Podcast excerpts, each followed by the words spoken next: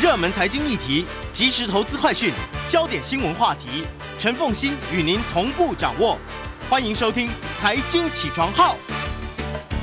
Hello，各位听众，大家早！欢迎大家来到九八新闻台财经起床号节目现场，我是陈凤欣。经济学不学，在我们现场的是台大经济系专任副教授冯博翰冯老师。冯老师早，大家早。啊，也非常欢迎 YouTube 的朋友们一起来收看直播。好，我们今天要来特别谈一下这这个诺贝尔奖的这一次的经济学的得奖的这个三位得奖者总体的意义。对他们，今年经济诺贝尔经济学奖的三位得主呢，为经济学的实证研究带来方法论的突破跟革命性的影响。嗯什么样的突破呢？其实我们要分析，不管是商业政策还是公共政策，常常需要找出因果关系。对，比方说，提高最低工资，到底对就业以及这些基层或者是比较低技术的劳工薪资会带来什么样的影响？那我们开放移民是否会冲击到本国劳工的就业机会和薪资？嗯或者是你多读一年书，接受多一点的教育，或政府多投资在教育品质上面，那对于我们的学生毕业之后，他们去工作，他们的生产力、他们的收入能够带来多大的影响？嗯这些事情呢，我们需要建立因跟果。嗯一个政策下去，到底它会呃会这个就是呢，在过去其实公共政策上面，在运用经济学的时候呢，大概在一九八零年代、一九九零年代开始最被人家诟病的，那就是经济学的理论听起来都很有道理，那个逻辑都很通，可是呢，是这个现象是不是真的是用这个因而推出这样的果？这件事情，其实在实证上面始终没有办法得到答案。对，或者有些时候我们从实证上会乍看之下会得到错误的答案。嗯很多年前，在美国一个大型的连锁通路曾经闹过一个笑话，他们分析他们一整年下来的行销数据，发现他们的宣传行销的素材只要出现大量的红色，业绩就会大幅成长。嗯那这样的发现是不是表示说，我们超市或者是大卖场在促销的时候要多运用红色呢？可是如果我们去细看这个资料，那些出现红色文宣的的这些这个季节，其实是每年的十二月，就圣诞节的假期，它原本就是美国民众的购购物旺季，然后因为搭配节庆，所以我们大量运用红色、白色跟绿色。嗯。那所以真正造成这个销售上扬，其实是季节季节性的因素。当我们把季节性的因素控制进去以后，红色本身并没有额外的魔力去刺激销售。但是如果我们没有办法透过数据分析来找出因果关系，我们就有可能得到错误的因果推论。嗯，这一点其实在，即便在 AI 时代里头，都可能会出现这样子的一个状况。因为呢，在之前其实 Google 它曾经就是宣布说他啊，他已经可以预测流行性感冒了，流感了。那么他的理由就是啊，他们借由 AI 的这个系统找到流感的这个趋势。就后来呢，在二零零九年的时候呢，预测失败。他们再回头去看，说：“哎，你这个 AI 自机器学习的时候发生了什么状况？这样子，你怎么会预测失败？”后来发现说，他们把高中棒球赛列为流感的关键字。那为什么会高中棒球赛列为流感的关键字呢？因为高球高中棒球赛都在每一年十月举行，OK，那其实是进入冬天了。是而并不是因为高球棒高中棒球赛举行，所以会产生流感，是因为进入冬天了，所以他们就发现说，他们抓的因果关系可能其实是错的，其实只是相关性，而并不是因果性。对这方面其实有很多很爆笑的研究。以前研究大联盟职棒球员的薪资，三振多的球员薪水比较高，所以是不是我打球要一直挥空棒？或者还有更搞笑的，就是那个冰淇淋吃的多的国家 的的的这个的这个地区或者是时段，那个比较多人溺水，这好，那因为那是夏天、啊，那是因为那是夏天。所以这就看到说相关性不等于因果关系。那我们到底要怎么样来做因果推论？嗯那今年的三位得主呢，分别是卡德，他任教于 UC Berkeley，、嗯那他毕生在研研究用实证方法研究劳动经济学。嗯那另外两位分别是安格里斯特在 MIT 跟英本斯在史丹佛。那他们的研究呢，是为方法论上面带来了贡献。嗯，所以这呃，我们这一次看到的重点是在给了实验方法，然后也重点是在劳动经济学上面有所突破这样子。但是这里面想特别提另外一位经济学家，哦，这是今年大家在经济学界的人觉得最可惜的。我先讲一下，今年卡德他拿到了百分之五十的奖金，那安格里斯和跟英本斯平分另外百分之五十，各百分之二十五。那为什么卡德拿特别多呢？对，因为卡德他很多的研究，他有一个共同的这个研究伙伴，叫做克鲁格。嗯那克鲁格一直任教于普林斯顿大学，然后他曾经是奥巴马的这个白宫经济顾问委员会的主席。那他在两年前过世。OK，所以大家觉得说，你要是再早两年的话，他就可以获奖了。而且我们今年会看到卡德的研究跟克鲁格一起，安格里斯特的研究跟克鲁的跟克鲁格一起，所以有些人觉得克鲁格对于这些实证方法的贡献可能不下于今年得奖的这三位。所以他分两组，一组研究劳动经济学，一组研究实验方法。对而克鲁格对实验方法跟劳动经济学都是有贡献的。对我自己非常非常喜欢克鲁格，因为我觉得他是一个很有温度的经济学家，因为他透过数据，他去看人，然后他对人啊有这个由衷的关心。那他也研究一些呃奇奇怪怪的话题，他自己是摇滚乐迷，所以他常年用经济学方法来研究整个音乐产业。Superstar Superstar 摇滚经济学就是他的著作。啊、这个现在在书市上面可以买得到的。那么摇滚经济学，对，摇那其实他写的很好。嗯，对，写写的非常好。然后在二零零一年那个就是九一一恐攻之后，克鲁格也投入对于恐怖主义的研究。哦，所以他是一个非常去研究基层问题的经济学家。是啊，难怪大家会觉得那么惋惜啊。这会让我想到，二零零二年康纳曼得到经济学奖的时候，对那很多人就很惋惜特沃斯基太早过世了，因为康纳曼得奖的内容其实跟特沃斯几乎都是跟特沃斯基一起合作对，很多重要的突破都是康纳曼跟特沃斯基一起。嗯，尤其特沃斯基在数理上面其实贡献非常的多。哈是好，这一个呢是三位得奖的主要原因。那我们其实我们就要来看他们研的这个研究的内容，哈，他们研究的内容对于我们实际上面去了解很多公共政策可能产生的效应，它的影响是重大的。那第一个当然就是最低工资如果调高，会不会造成更多的失业？是要不要调高最低工资？其实每次讨论到的时候，不管在美国、在台湾，都是重大的政治上面的话题。那但是我们能不能用科学的方法来研究？那经济学的理论，如果我们熟悉的供需曲线，我们就知道，如果由政府干预强制提高这个最低工资，那对企业来讲，它的聘雇成本上升，它可能会聘更少的人。嗯，那么对劳工来讲，诶，因为薪资提高，我可能更愿意去工作，因此想工作的人变多，但是企业实际上聘了更少的人，就会创造出一些人失业。嗯想工作却找不到。我想在呃入门的经济学教科书大概都会提到这个论证。嗯问题是这个论证到底是不是现实？好像理论上来讲很合理嘛，供给会增加，要愿意劳愿意劳动的劳工增加了，然后需求会减少，因为工资增加，然后成本增加，所以很多老板可能就不想开店了。好，理论上来讲，听起来好像很合理。好像很合理。嗯然后有的时候我们看到的确是如此，最低工资上升，然后有些人找不到工作，但是它的因果关系有没有可能是反过来的？比方说，因为经济不景气，所以比较多人失业，在这样的情况之下，企业就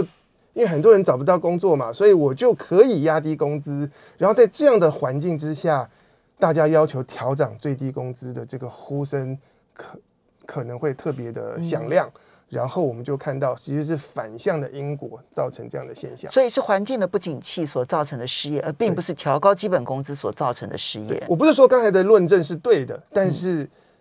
我的意思是说，我们光看表面上的数字，我们不能够立即得到这样的因果推论。嗯那么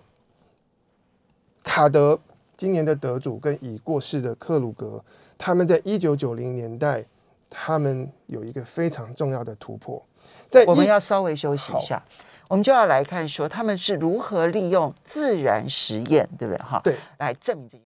欢迎大家回到九八新闻台财经起床号节目现场，我是陈凤欣。在我们现场的是台大经济系专任副教授冯博翰冯老师，也非常欢迎 YouTube 的朋友们一起来收看直播《经济学不学》。好，那这一次的诺贝尔经济学奖颁给卡德哦。那么卡德跟克鲁格呢，他们去用怎么样的自然实验的方式去研究最低工资上涨会不会造成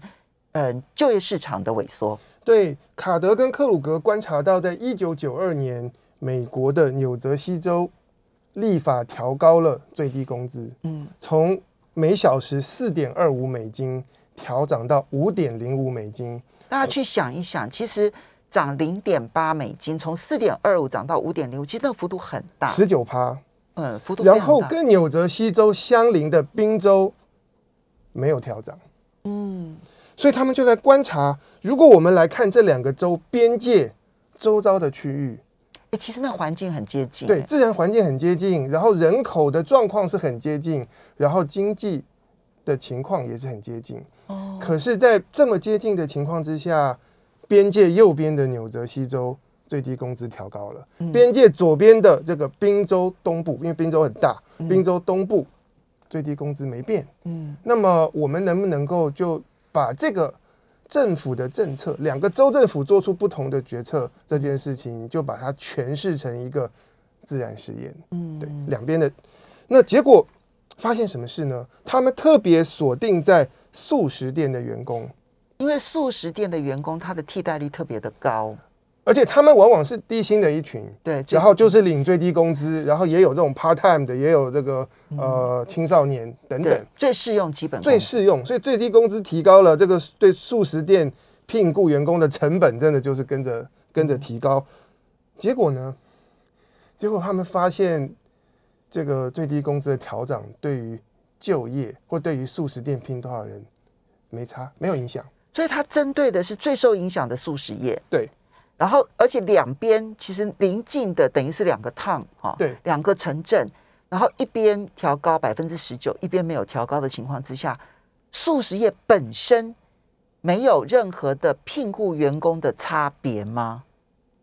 没有统计上没有显著的差别，可以说就是没差。嗯我再补充一下，为什么要拿两个州来比较？因为经济本来就会波动，经济的波动可能会到造成大家出去吃饭、去去素食店吃饭的这个频率有所改变。那么，当我们来看同一个区域，只是它横跨两周的时候，这两个区域面对到的是同样的经济波动，唯一的差别只在于最低工资不同而已。嗯，那这样子，我们就可以像是实验组、对照组来比较出最低工资调涨。为什么会发生这种现象？这跟我们传统觉得说，哇，那你这个薪水调高了，应该很很多的企业就不想要聘雇员工，这跟我们原始的想法完全不同。有这个原因背后有找出来吗？呃，有，其实两位学者他们的观察是这样：很多情况之下，其实企业是具有议价能力的。嗯套用经济学的术语，如果是劳工，我们是提供，是我们出售我们的服务跟劳力的话，企业是劳动力的买方，那他们是独买。嗯比方说你要去素食店打工，大概就是那几个连锁 连锁的集团底下，所以你去这家店那家店，其实都是同一个大的企业或者是一个集团下面的不同的门市而已。所以基层劳工他，所以这个薪资并不是这个。并不是在我们经济学理论讲的一个完全竞争市场出来的产物，而是企业他说了算，然后底层的劳工被迫要接受。所以这就是用供需原理没有办法去解释的问题了。它其实牵涉到独买独卖的问是题。，所以有可能企业运用他们的议价能力，刻意或是过度压低了薪资，嗯然后当最低工资调高，这个压低的薪资跟着调高，反而造成一个效果是什么？因为薪资调高了，有些人原本不愿意工作，嗯，他现在愿意来工作，所以反而有可能造成这个就业的提升。嗯，所以这个自然实验是一个再好不过的一个天然环境。对，那这篇的学术论文当年发表之后，其实引起很大的关注，也引起很大的争辩。因为有些人从意识形态出发，哦这个这个研究就完全挑战了我们的这个供需均衡、市场自由市场最好，政府不应该干预这样子的一个意识形态。对，因为这件事情就等于告诉大家，政府干预是有道理，是有道理的。所以其实经过了蛮长的一段时间，学界是争论不休。不过呢，我可以跟大家谈一谈他们的影响。在一九九二年的时候，我们针对美国经济学会的会员做民调，百分之七十九的人是认同最低工资会造成失业。嗯，提高最低工资会造成失业，但是到公元两千年的时候，这个比例已经下降到百分之四十六。哦，一半一半了，对，已经一半一半了。所以随着时间的推移，我觉得数据跟科学方法会说话，越来越多的人被说服，调升调高最低工资，并不必然会是伤害到，会会会会创会会造成失业。因为卡德跟克鲁格他们用这种方式去研究这一个嗯政府的政策，然后会不会对于这个嗯失业造成影响这件事情，并不是他们两个人做完了就结束了。其实他们做完了之后，后面跟进了很多的研究。对，因为大家要，也有人挑战他们的实验方法，说你的方法上面有瑕疵，嗯然后也有不同的人用不同在不同的地区、不同的时空之下去重复类似这样的研究，看看是不是能够得到共同的结论。所以这就是现在为什么颁奖给他很重要的原因，因为去改他他等于是把之前经济学界里头普遍认知的一种认定，其实至少目前已经扭转到一半一半了。对，扭转到一半半，结论并不是说提高最低工资就不会有负面影响，而是它的影响是有正有负，可能细节需要取决于我们调高的幅度、我们调高的时机，以及整体配套劳动政策的相关细节。嗯，对，但是这是一个科学化的问题，是可以讨论，让数字说话的。好，这是他们的第一个研究啊。那第二个研究呢，其实这个影响也非常的大。那么是讨论说，大量的移民到底会不会冲击到本国的劳工就业？这一点也是我们大家觉得说，哎呀，我们引进外劳就一定会使得我们自己的本国的劳工就业市场开始出现了大量的失业，或者是影响到我们的薪资。对这个问题，也是在政治上充满争议的。然后我们很多人会觉得怕怕怕的，移民嗯会不会侵蚀掉我的工作机会？嗯那可是我们光看数据也很难给答案。比方说，如果是看美国，可能有些地方它的经济发展特别繁荣，然后又吸引了大量的移民进去，嗯然后我们就因此看到，哎，大量移民进来了，可是包括本国人的这个就业条件跟薪资仍然是升高的。嗯那是不是对外来移民就对提高本国人的这个经济待遇有帮助呢？我们不能够直接这样下定论，因为背后还会存在呃这些经不同的这些经济波动的因素。嗯那卡德他观察到，一九八零年在美国跟古巴发生了一个马列尔事件，嗯，就是那一年卡斯楚他就允许不想待古巴的人，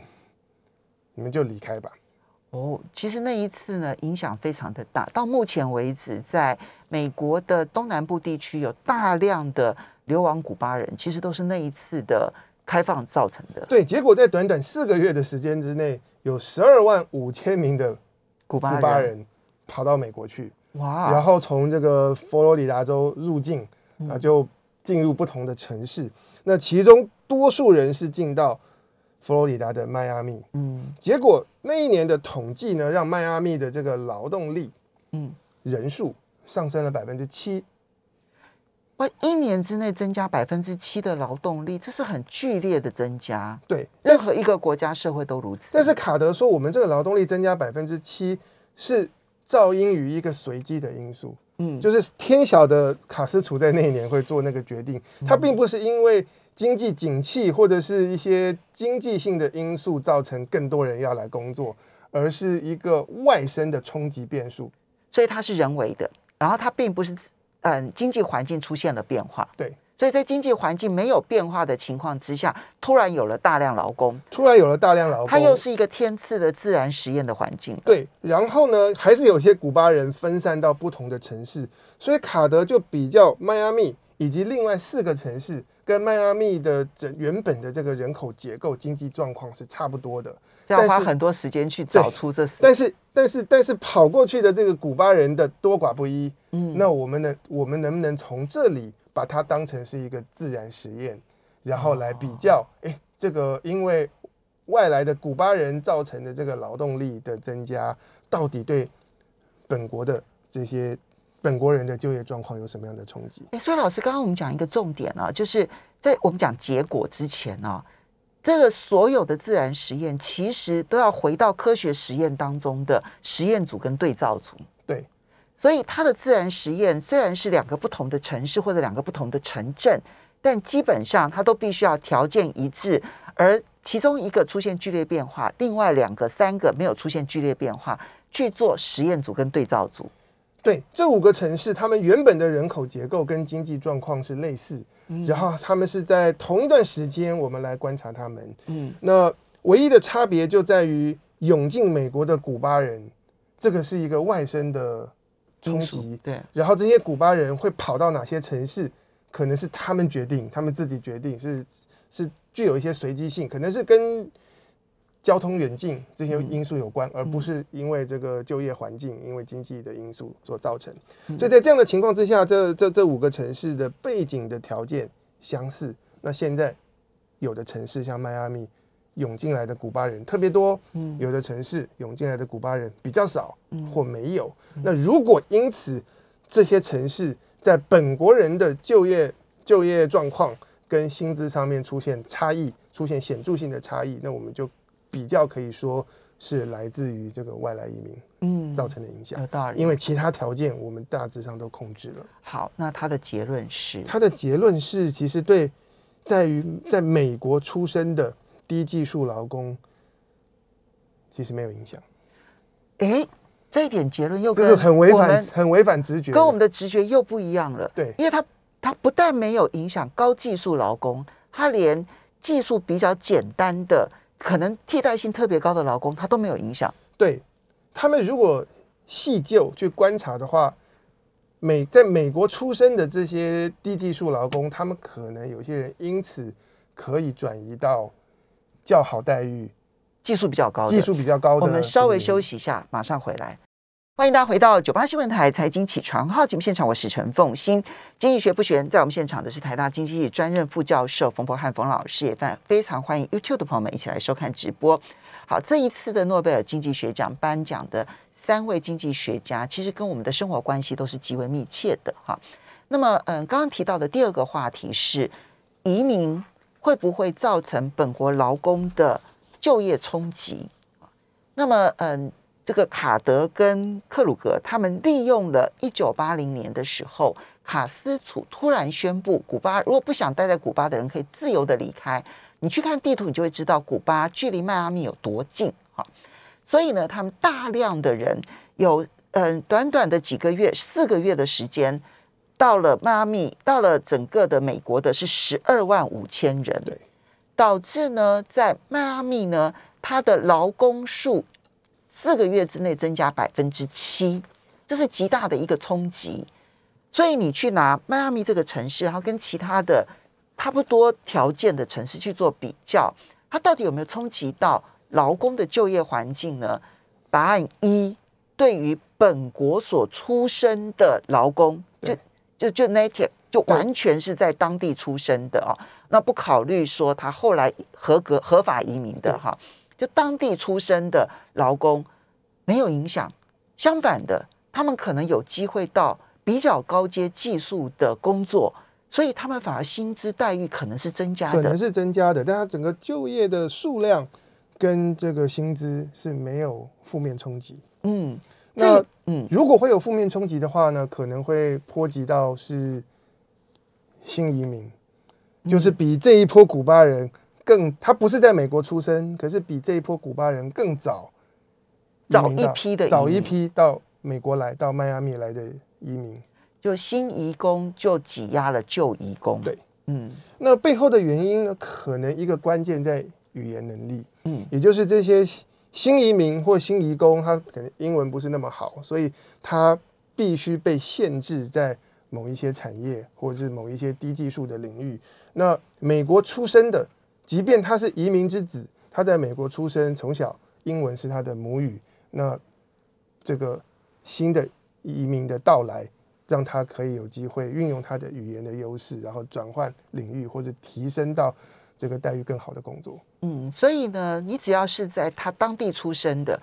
这是没有受到种族肤色的影响的，所以不会因为你的种族肤色跟他接近，你也就比较容易受到冲击。这样看起来是语言比较容易受到冲击，是，语言能力是主要的原因。对但至少这样的研究就是开拓了一个全新的想象。我们认为想当然尔的事情，它不一定是事实。那么，然后同时它也开启了一个新的研究方法。我们如何去捕捉到现实世界里面发生的这些突发事件，然后为我们创造出自然实验的环境？嗯，好，所以呢，这是又利一次的利用人为突然之间发生的事件产生的改变，然后呢，你等于是在实验室里头控制变数了嘛，哈。那第三个研究是受教育跟薪资之间的关系。对，这个这个问题很重要，因为我们需要决定我们要花多少时间待在学校，然后政府也需要决定投入多少的纳税人的钱在教育上面。那这里又回到卡德跟克鲁格的研究。如果我们去看一九三零年代出生的美国人，然后我们比较这个世代的美国人，他们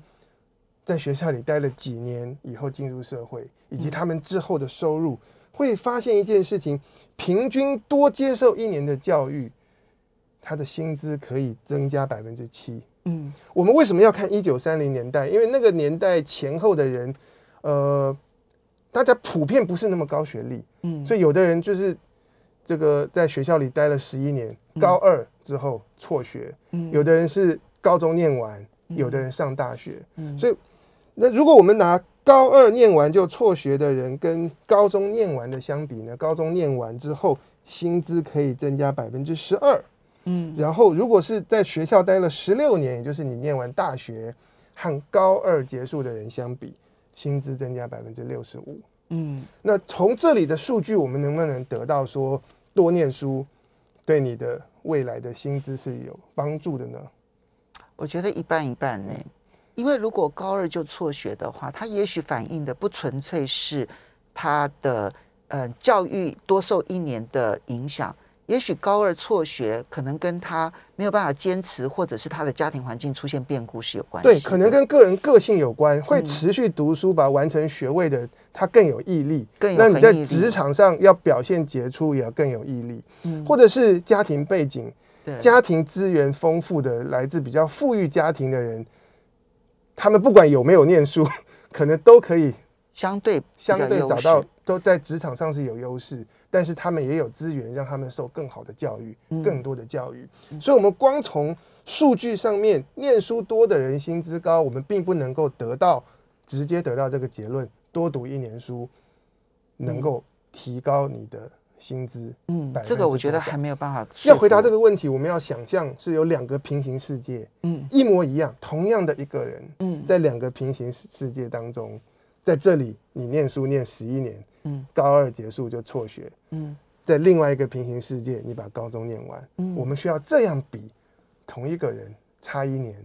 他之后的薪资会差多少？对，那这怎么去找到这对样？我们现实世界，我们不可能拿人来做这样的实验。那这个卡德跟克鲁格他们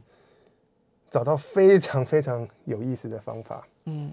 呃，他们看什么事情呢？呃，面对一九三零年这个时代的美国人啊，他们面对到呃的环境是有一些州会立法要求你必须要念书，念到十六岁，满十六岁你才能离开学校。哦，人为规定，对，人为规定。就是义务教育嘛，就是强迫你念书。那有的地方是规定说，你必须要念到满十七岁才能离开学校。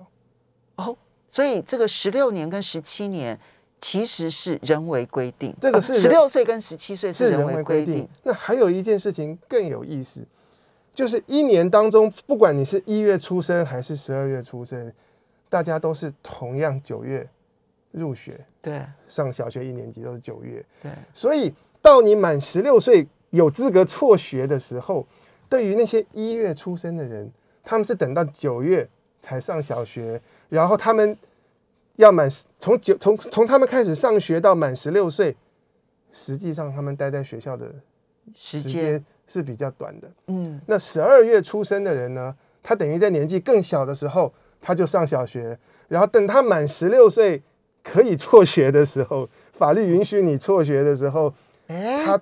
多读了将近一年的书，跟一月出生的人相比，有道理。所以他们就去比较每一年在第一季一二三月出生的人，跟在第四季十、十一、十二月出生的人，呃，他们平均的呃待在学校里的年限有多长，以及他们这个呃他们毕业之后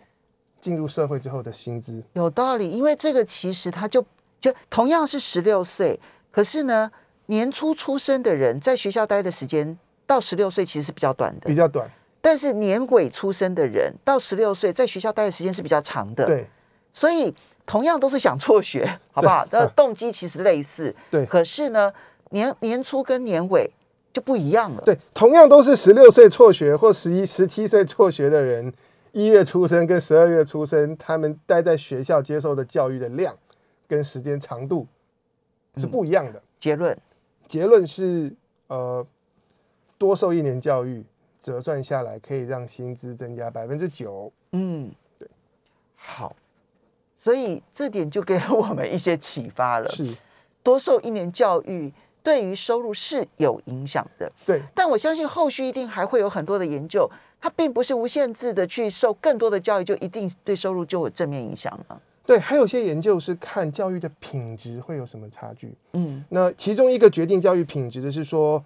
老师的密度。嗯对，那我们有多少的老师来照顾同样数量的学生？那他们一样用自然实验去看，同样都在加州工作的人，因为美国跨州的流动人员流动是很多很大的。同样在加州工作的人，他可能来在不同的州接受基础教育，嗯，去做了比较去。做了比较。因为时间的关系，啊，当然，其实原则上多受教育或者品质比较好，还是对收入是有正面影响的。对，那这些都是利用，就主要是要告诉大家，就是利用自然实验这件事情，经济学找到了一种实证经济学的方法。对，我们要非常谢谢冯博汉冯老师带来的这一些经济学不玄，谢谢。